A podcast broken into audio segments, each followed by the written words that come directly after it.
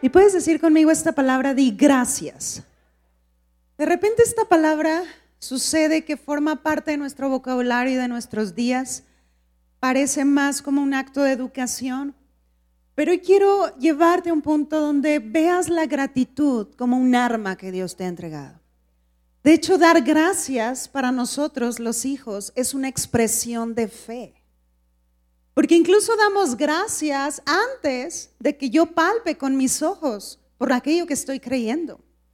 Pero cuando damos gracias, tú te enfocas en aquel que es suficiente. Porque la gratitud te hace enfocarte en Jesucristo, el único y autor y consumador de la fe. Amén. Entonces, gracias literal cambia los ambientes. Y, quiero que por un instante cierres tus ojos y le a la presencia de Dios, dile gracias porque estás aquí. Gracias Dios porque tú fluyes en espíritu de, revelación, de sabiduría, de inteligencia, de consejo. Eres tú ministrando el corazón de cada uno de los que estamos aquí. Gracias porque nos hablas. Gracias porque te escuchamos. Gracias porque atendemos y accionamos en base a lo que tú nos estás impulsando. Gracias Dios, porque tú eres suficiente. En el nombre de Jesús. Amén. Acompáñame a Filipenses, por favor. Y vamos a leer en el capítulo 4, versículo 6.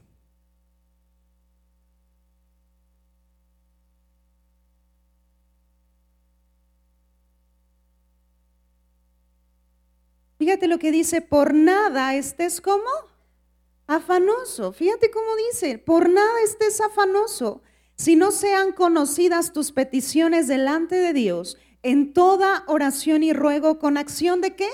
De gracias. Di esto conmigo, acción de gracias. Pero fíjate el detonante cuando gratitud opera. Dice en el 7, y la paz de Dios, que sobrepasa todo entendimiento, guardará tu corazón y tus pensamientos en quién? En Cristo Jesús. Voltea con alguien y dile, la Biblia es tu manual. Tú necesitas ver que la Biblia son principios, principios que funcionan. Es más, si alguien que no es creyente practica el principio de la siembra y de la cosecha, ¿le va a funcionar? Sí, porque son principios. Entonces tú necesitas ver la palabra como principios que se accionan y entonces funcionan. Pero si yo solo lo leo, solo es logos para mí. Pero cuando tú lo practicas, te das cuenta del poder que detonan. Y dice, por nada estés afanoso. ¿Cuántos en el 2023 se, se afanaron en algún momento de su vida? Todos, ¿a los que no levantaron la mano, Suelta el espíritu religioso que te dice, no, no, no, no seas honesto en este momento.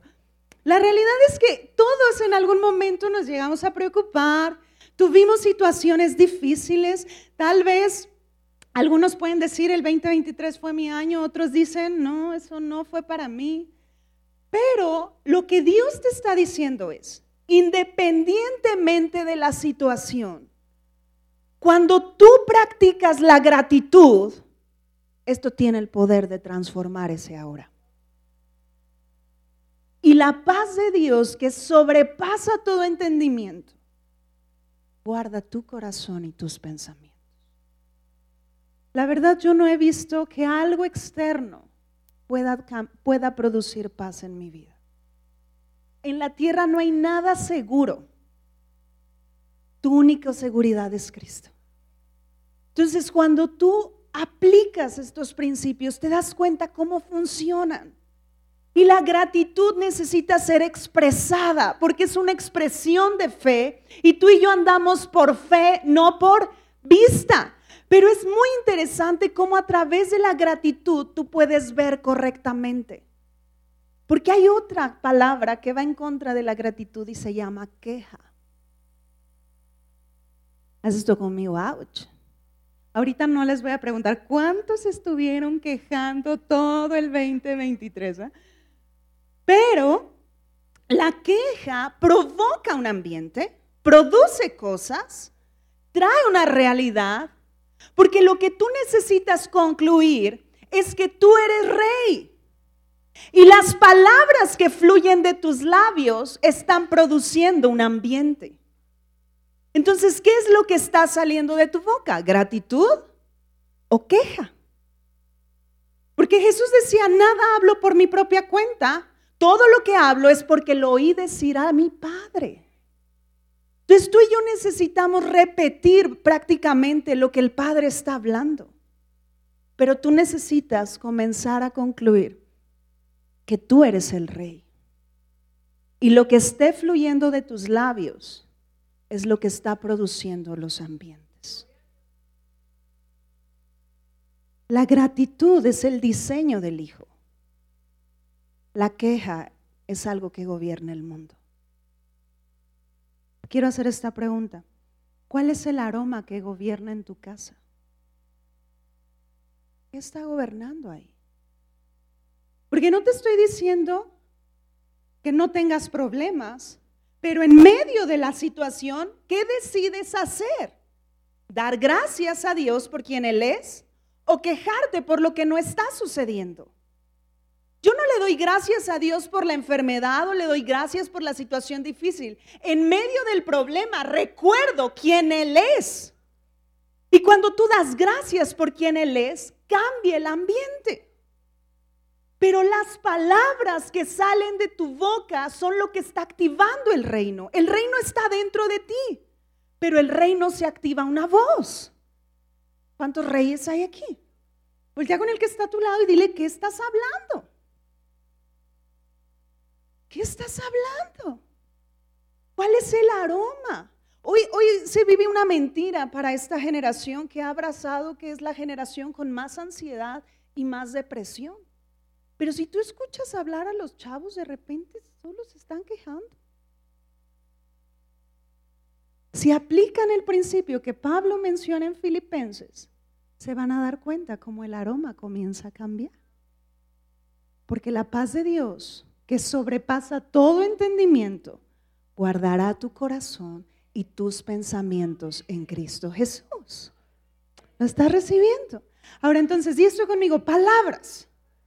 Ahora, vamos a Proverbios, por favor. Es muy importante lo que estamos hablando. Proverbios capítulo 18, versículo 21. Fíjate lo que dice, la muerte y la vida están en poder de qué? De la lengua. Y el que la ama, fíjate lo que está diciendo, lo que decidas amar serán los frutos que estarás comiendo. La vida y la muerte están en poder de qué? De tu boca. Mira, mucho, cada que, hay un cierre de año, de repente a lo mejor ya tienes tu lista de tus propósitos de año nuevo, ¿verdad? Y a lo mejor si hicieras una comparativa, muchos de esos propósitos que te haces al final de cada año no los llevas a cabo el siguiente año. Porque el problema no es lo que te propones, el problema es cómo te ves a ti mismo. Si tú quieres hacer ejercicio, tú necesitas verte como alguien que valora la salud entonces eso te va a impulsar a hacerlo. Pero si no te ves como alguien saludable, no vas, no vas a decidir hacia allá. Entonces, esta cita nos habla de algo muy importante. Si básicamente la vida y la muerte están en poder de mi boca, ¿qué es lo que está en mi corazón? Porque lo que el hombre cree en su corazón, tal es él. Ahora, el otro día platicando con mi esposo veíamos esto. Toda respuesta a cada situación difícil que tú tienes en la vida se filtra por tres eh, carreteras, si podríamos llamarlas en tu mente. Una es tu cultura, una es tú, las certezas que tienes y la experiencia que tienes hasta ese momento. Certezas, experiencia y tu cultura. Entonces, básicamente, todo lo que sale de mi boca es porque eso es lo que estoy creyendo. Pero entonces, Pablo dice algo muy interesante en Romanos. Si pueden ponerme Romanos 12.2, por favor. Y vamos a ir como engranando las piezas hoy, ¿sale? Engranando. Ay, gracias, porque quien dijo sale no me hizo sentir aquí que uno anda solo por acá. Romanos 12.2, fíjate, dice, no te conformes a qué? A este siglo. Voltea con alguien y dile, no te conformes Dice, si no, transfórmate por medio de la renovación de tu entendimiento para que compruebes cuál sea la buena voluntad de Dios, agradable y qué? Perfecta. En otras versiones dice, cambia tu manera de pensar y estará cambiando tu manera de vivir. Pero ¿sabes qué pasa con el cerebro? A veces es demasiado flojo y no le gusta gastar energía. Por eso es que lo primero que viene ante la situación es lo que experimentaste a lo mejor con tus papás. O de repente, lo primero que viene para resolver la situación es lo que tu experiencia te ha dicho. Ah, no, es que si pasó esto, voy a hacerlo de esta manera. O tal vez tienes una situación y quieres resolverlo en base a tu cultura o el contexto en el que creciste. Pero Pablo está diciendo, no te conformes. Y en Timoteo, Pablo le dice, esfuérzate en la gracia que es en Cristo Jesús.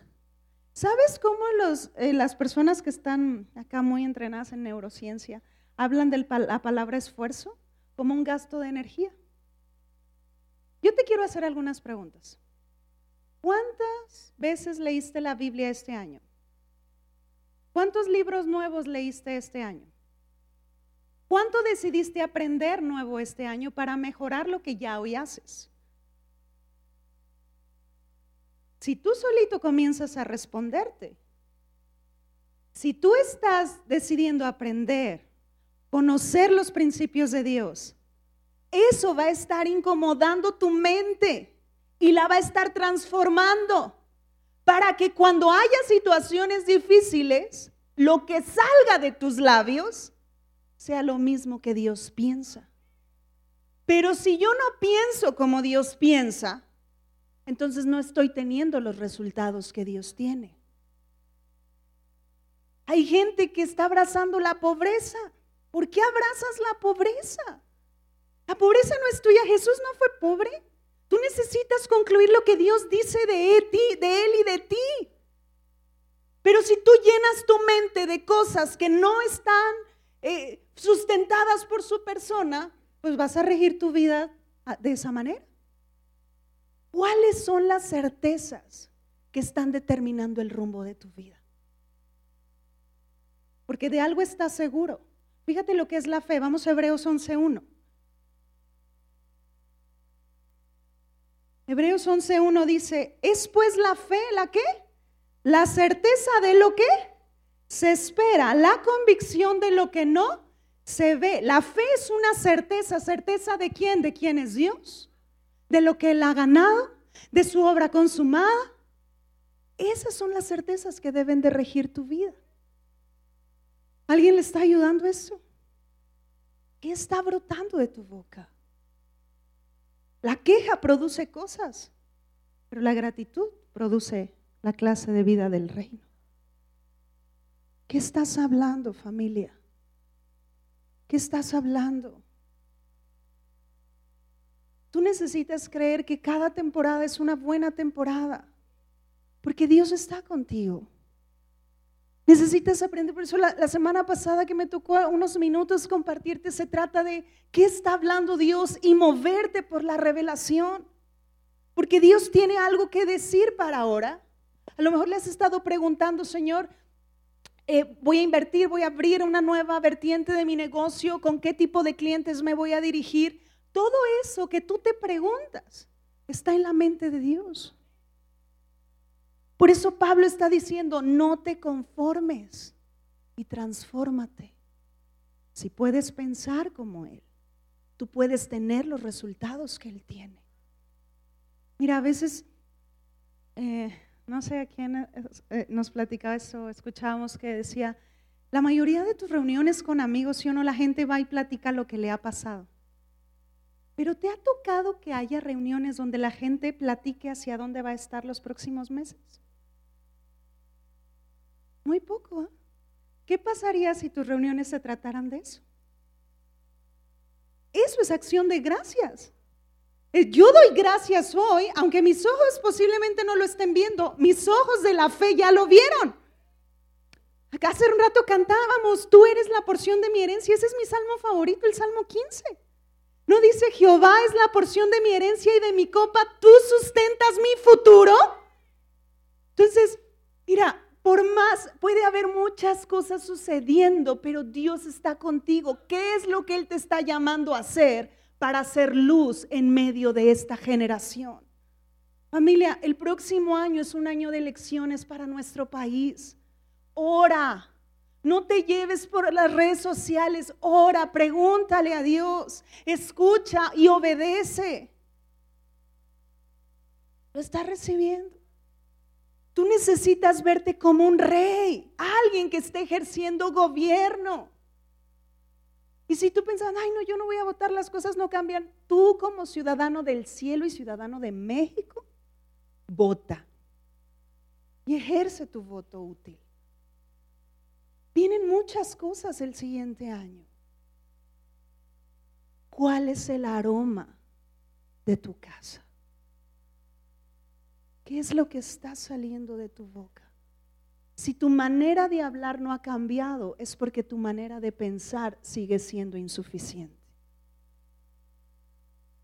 Necesitas comenzar a pensar como Él piensa.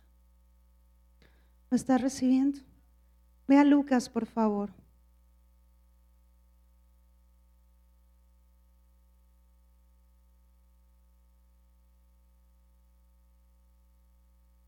Lucas capítulo 1, versículo 18.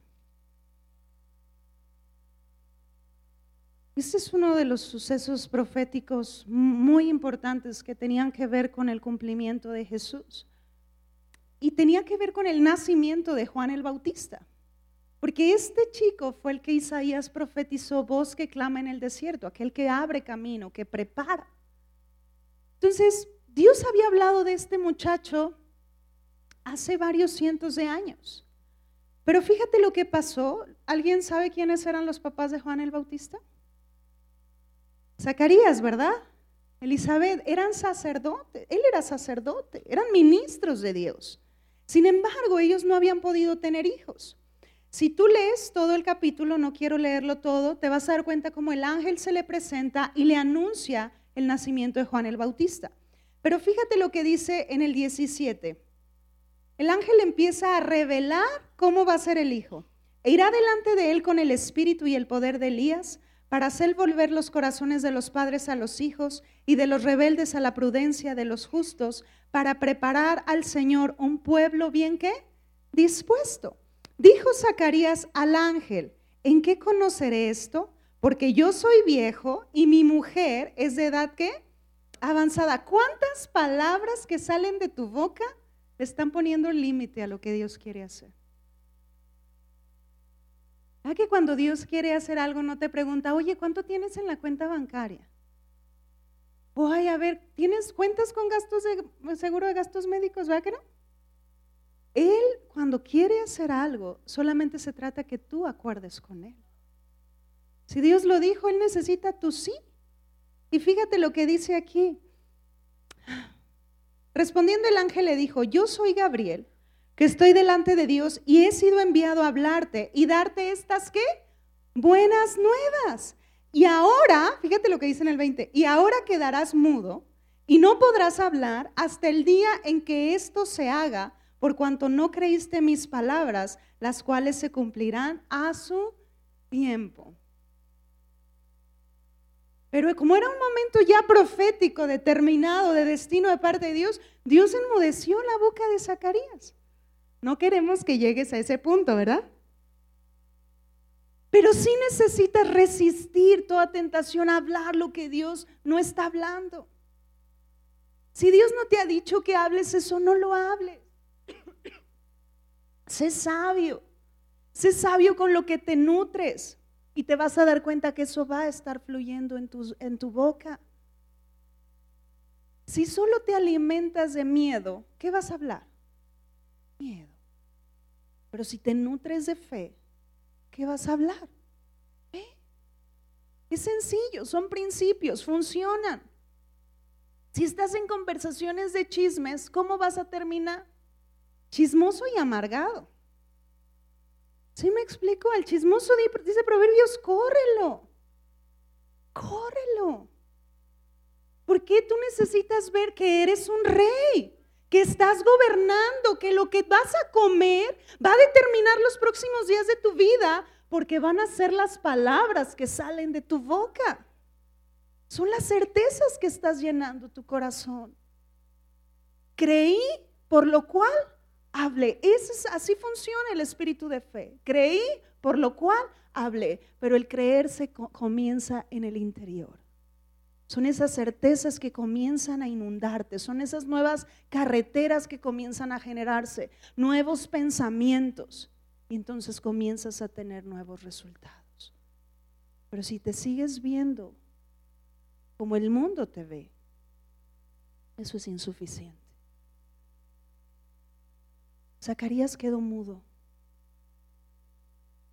Cuando David estaba frente a Goliat, y necesitas comprender que Goliat no era su gigante, era el gigante de Saúl.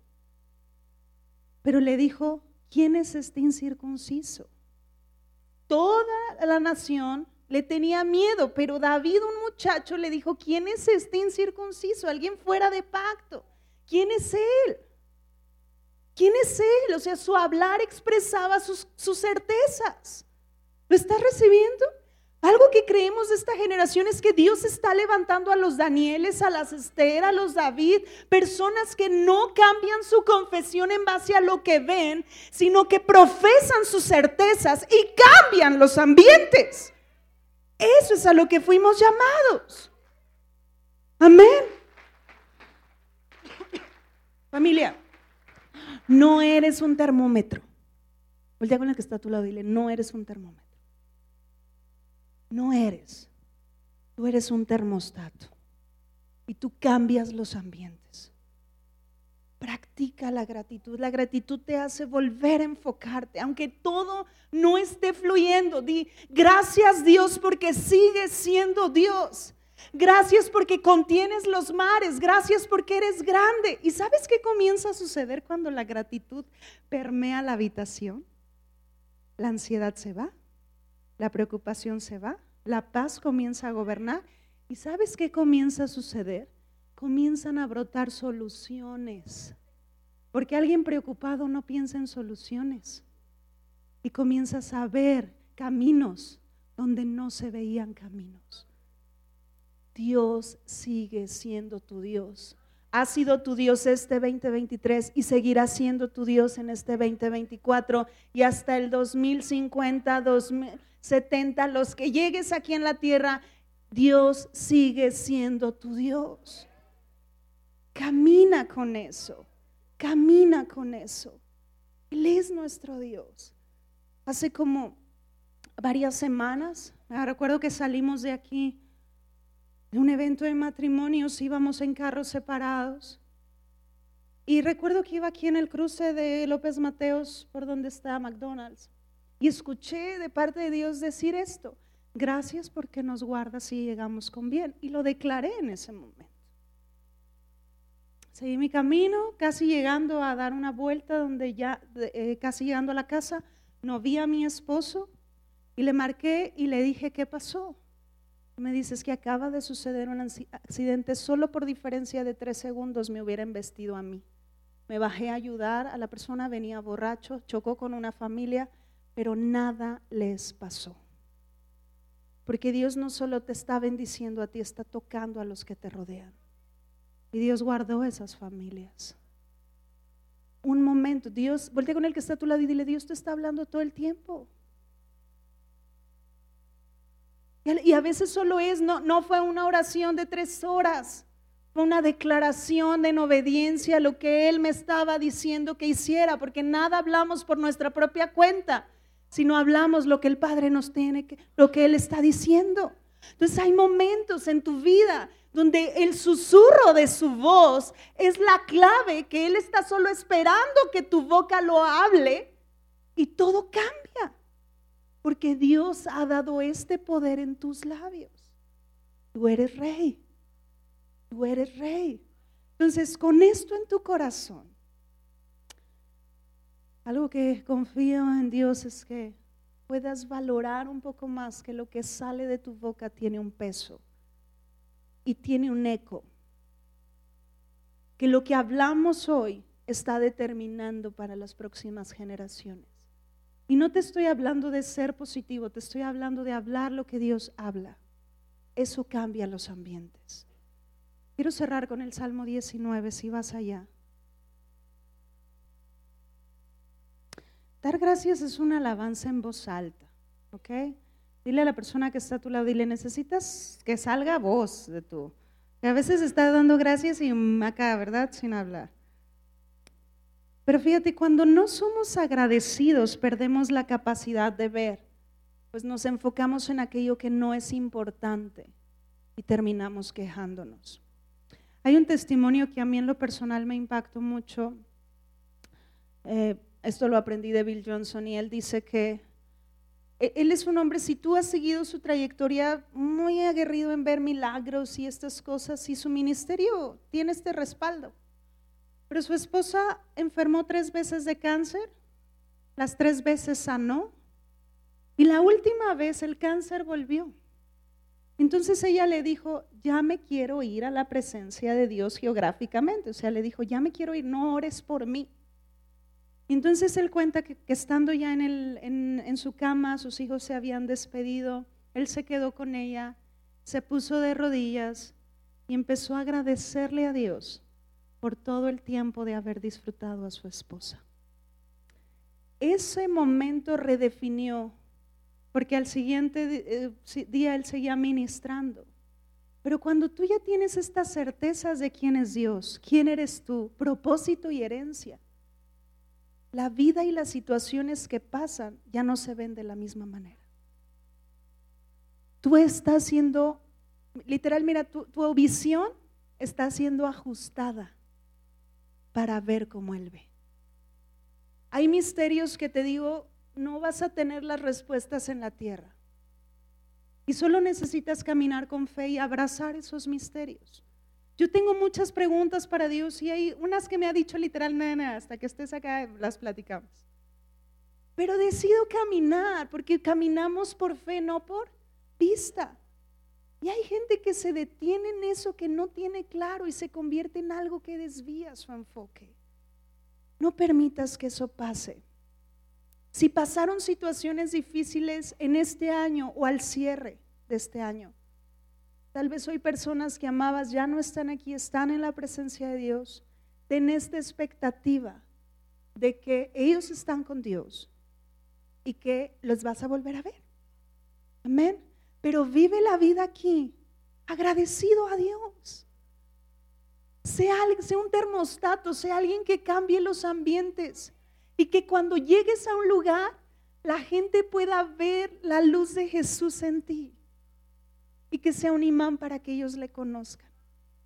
Salmos 19 dice esto algo y es hermoso. Fíjate, dice, los cielos cuentan la gloria de qué? De Dios. Tantas cosas que si tú solo tomas un momento y sales y ves la grandeza del cielo, te comienzas a dar cuenta que Dios es más grande que eso. Y el firmamento anuncia la obra de qué? De sus manos. Al 2, por favor. Y fíjate qué dice aquí. Esta es la clave. Un día emite palabra qué? A otro día. Y una noche a otra noche declara sabiduría. Lo que tú quieras ver los próximos años, aplica el principio. Porque un día emite palabra qué? A otro día. Y antes de recordar cuando mis abuelos nos platicaban su pastor, el Mercoiman, quien los llevó a los pies de Cristo, él decía en aquel entonces, los chavos van a decir que es eso, ¿verdad? Pero sí existieron. Los chavos más chiquitos que yo, porque yo estoy bien chavita. ¿eh? Una grabadora, él les decía, cuélguense una grabadora, le pones play y, y grabar al inicio de tu día, y en la noche escucha lo que hablaste. Y esa es la respuesta de por qué está tu vida como está. Haz esto conmigo, ouch. Porque un día emite palabra que a otro día. Son principios que aunque no los conocías, esto gobierna. Principios gobiernan. Amén. Entonces vamos a hacer algo y te queremos dejar una dinámica para que tú practiques en tu casa. Te entregaron dos papeletas, ¿verdad? Una es personal y otra tiene que ver con la casa, con lo que vives aquí, con el ministerio. Y se trata que hoy escribas ahí. Si no traes pluma, los, levanta tu mano, los sugieres te van a estar ayudando a llevarte plumas. No traemos muchas, pero si no, si traes más de tres en tu bolsa, este, pero comienza a escribir por qué estás agradecido, ¿ok? Te voy a dar unos minutos nada más. ¿Por qué estás agradecido? ¿Sale? Ajá, en el de fe y gracia pongan por qué están agradecidos por la casa de aquí. Y en el otro, por cosas en tu vida que ha hecho Dios en este año, por tu vida, por tus hijos, por tu familia, tus finanzas, no sé, un amigo. Tal vez este año te dio un amigo, así que de esos que tú querías. Escríbelo ahí, ¿sale? Pero ahorita lo que vamos a ayudarle a tu mente es a recordar que Dios ha sido fiel. Amén. Entonces comienza a escribir ahí. Comienza a escribir por qué estás agradecido. Hay más por qué agradecer. Si en este momento el enemigo te quiere hacer pensar todo lo malo, dile, y no me vas a distraer. Y enfócate en algo. Todos tenemos mucho más que agradecer. Puedes escribir gracias porque puedo caminar, porque estoy respirando. No sé, a veces aquellas cosas simples que, que pasan como rutina, pero comienza a escribirlas y di gracias. Gracias. La gratitud nos ayuda a mantenernos enfocados. Por eso dice, puestos los ojos en Jesús. En Jesús.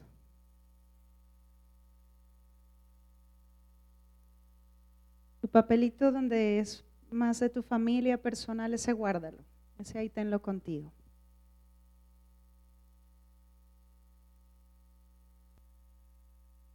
Con el que ya llenaste de tu casa, yo quiero invitarte a hacer lo siguiente.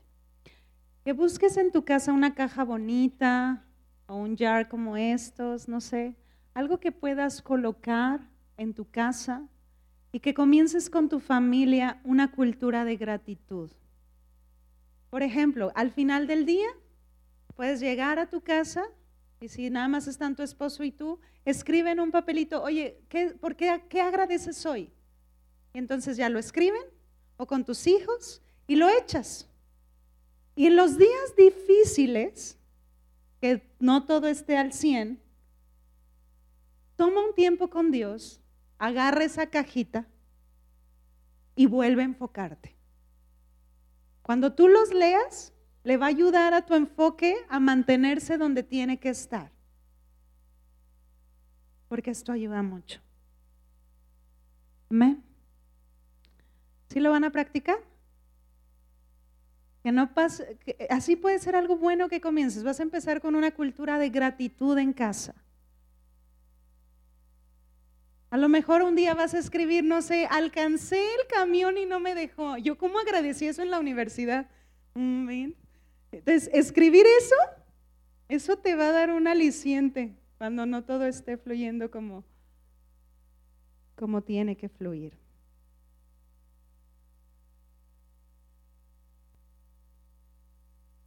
Gracias por acompañarnos de Justicia y Amor. ¿eh? Tenemos una amiga de, la Casa de Justicia y Amor. Le damos un aplauso, por favor.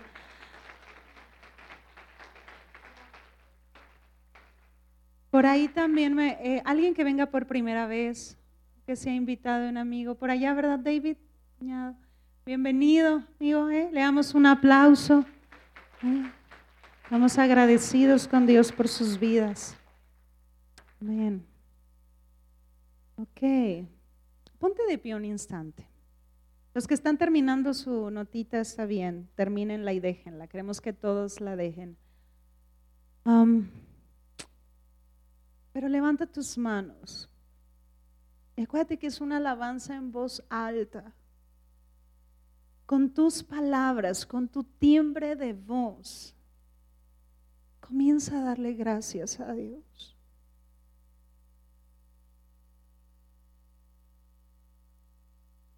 Papito, gracias. Gracias, gracias Jesús. Gracias Espíritu Santo. Eres tan bueno. Eres tan fiel. Eres tan suficiente. Gracias. Que Dios te vaya poniendo de decirle gracias. Dile gracias. Gracias por este año. Gracias. Gracias. Gracias. Gracias. Gracias por tu persona, por tu abrazo. Porque eres fuente de sabiduría. Gracias. Oh. Gracias, gracias, gracias, gracias. Porque eres mi sanador, gracias. Porque eres proveedor, gracias. Gracias, Dios. Gracias. Gracias. Gracias. Gracias porque eres mi paz. Gracias. Gracias. Gracias. Orete yamayatai. Yusokratora mayatai. Gracias, Señor. Gracias, papá. Gracias, mi Dios. Gracias. Gracias, Señor.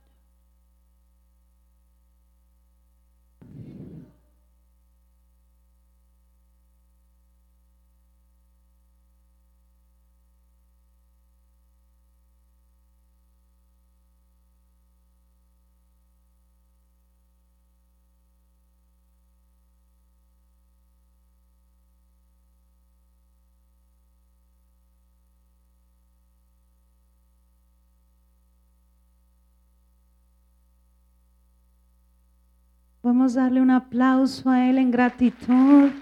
Dile gracias, dile gracias. Gracias.